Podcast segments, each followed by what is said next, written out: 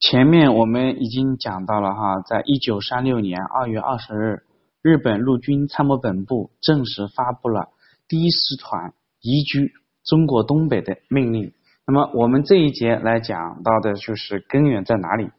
我们这一节讲的标题是清军策。早在一九三五年十二月，日本陆军就已经将内定第一师团调往中国东北地区。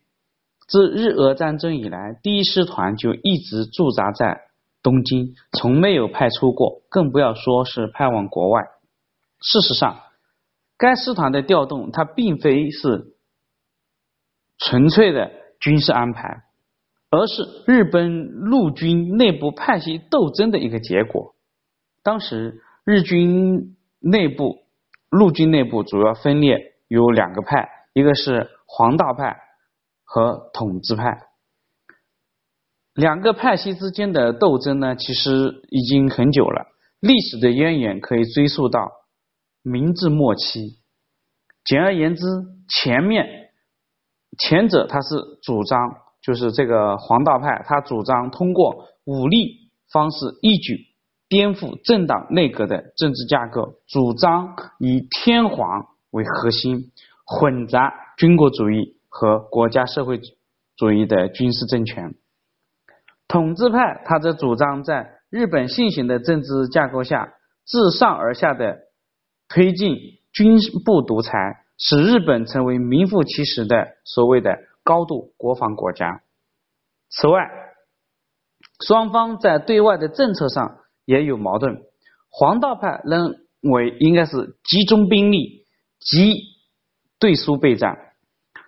统治派呢，就把英美为假想敌。进入二十世纪三十年代以后，双方围绕陆军的控制权，那斗争的非常厉害。一九三四年五月，支持黄道派的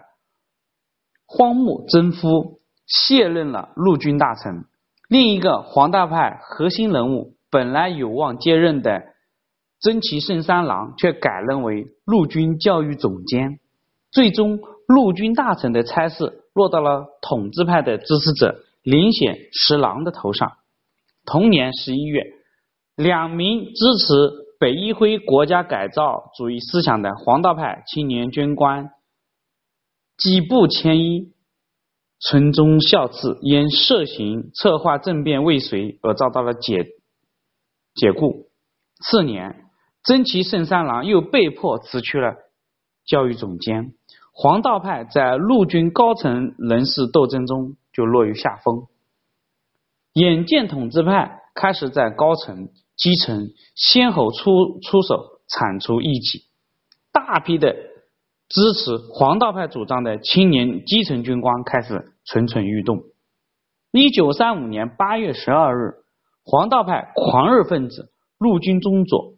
香泽三郎公开在陆军省办公室。斩杀了统治派中枢人物军务局长永田铁山，成为黄道少壮军官一系列激进行动的开始。远在南京的蒋介石在听闻了刺杀事件以后，曾揣测日军内部派系的冲突有可能进一步加剧，曾在日记中如此评论：日军军务长永田被现役军官所刺。其内刚慢慢的将脱险。正如蒋介石所言，日军内部的黄道派与统治派的矛盾愈加激化。正是出于担心黄道派军官继续滋生事端的考虑，在统治派的推动下，参谋本部才决定将第一师团调离东京。因为第一师团正是黄道派势力的大本营。真崎胜三郎就曾经担任过第一师团长，调令的风声传出以后，引发了第一师团大批支持黄道派青年基层军官的不满。他担心这是统治派军阀调虎离山的奸计。自一九三六年一月起，在前不言一、村中孝次的召集下，这批以第一师团为主的黄道派。青年军官开始频繁的聚会商讨对策。此前，严部为了打探陆军高层的态度，不仅拜访了黄道派的精神领袖真崎胜三郎，甚至还去见了时任陆军大臣川岛义则、陆军省调查委员会山下奉文等人。最后得出的结论就是，在军事当局的内部，尽管也可能出现了一些不同的意见或混乱，但是似乎没有完全有必要打击青年军官的迹象。在这类信息的鼓舞下，这批青年军官决意在部动调动前冒险发动政变。具体计划是通过刺杀一批天皇身边所谓的国贼来。清军策，武力占领包括陆军省、陆军参谋本部、警视厅等东京市内的重要机关，并控制皇居，进而要求天皇实施所谓的昭和维新，铲除财阀、政党等老旧的实力。在之后公开发表的宣言书中，政变的军官坦诚的说道：“恰逢第一师团出动之大命颁发。”年来发誓一展维新，以死来奉献我等的精神，将登万里征途，而反顾国内现状，忧心如焚，不能自己。事实参与政变的黄道派军官全部都是基层的卫级军官，年龄最大的不过三十四岁，最小的则刚满二十三岁，其中。第三联队的第六中队长安藤辉三指挥的兵力最多，已成为政变部队的主力。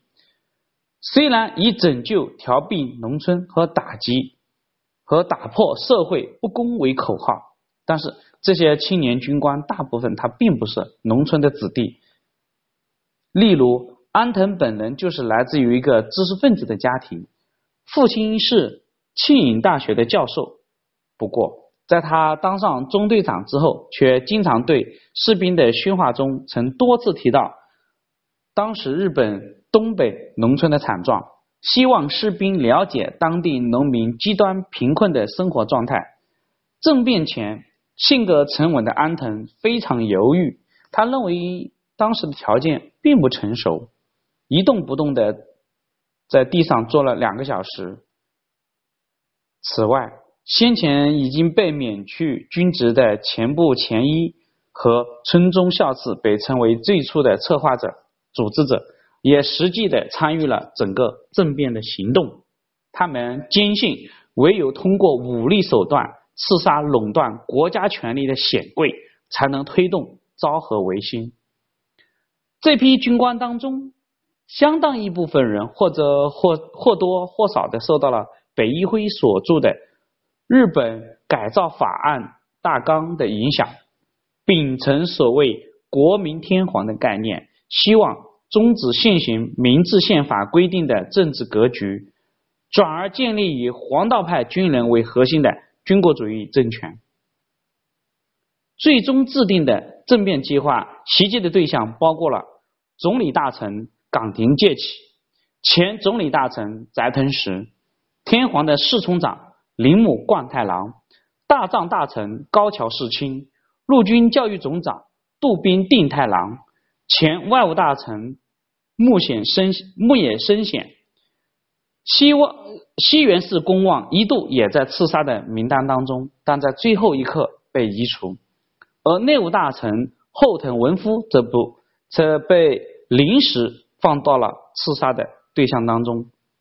除了刺杀政要以外，还计划。占领陆军大臣的官邸、陆军省、参谋本部、警视厅以及朝日新闻的报社，行动口号确定为“尊皇讨奸”。二十三日起，东京市内飘起了几十年未遇的鹅毛大雪。二十五日白天大雪稍停，半夜又开始越下越大。二十五日。深夜十点前，第一师团由第一联队的中尉下令打开了弹药库，率领率众运走了大批的弹药与武器。其中，我们来看一看它的数量：步兵子弹二十三发，二十三万发；重机关枪九挺以及子弹四千发，轻机枪六挺，手手枪的子弹三千发。二十六日凌晨二点三十分，政变的部队集结完毕，军官首先向各自麾下的士兵宣布檄文，之后一千四百八十三名士兵在这些黄道派青年军官的指挥下，顶着百年难遇的风雪，进入了东京黑暗之中。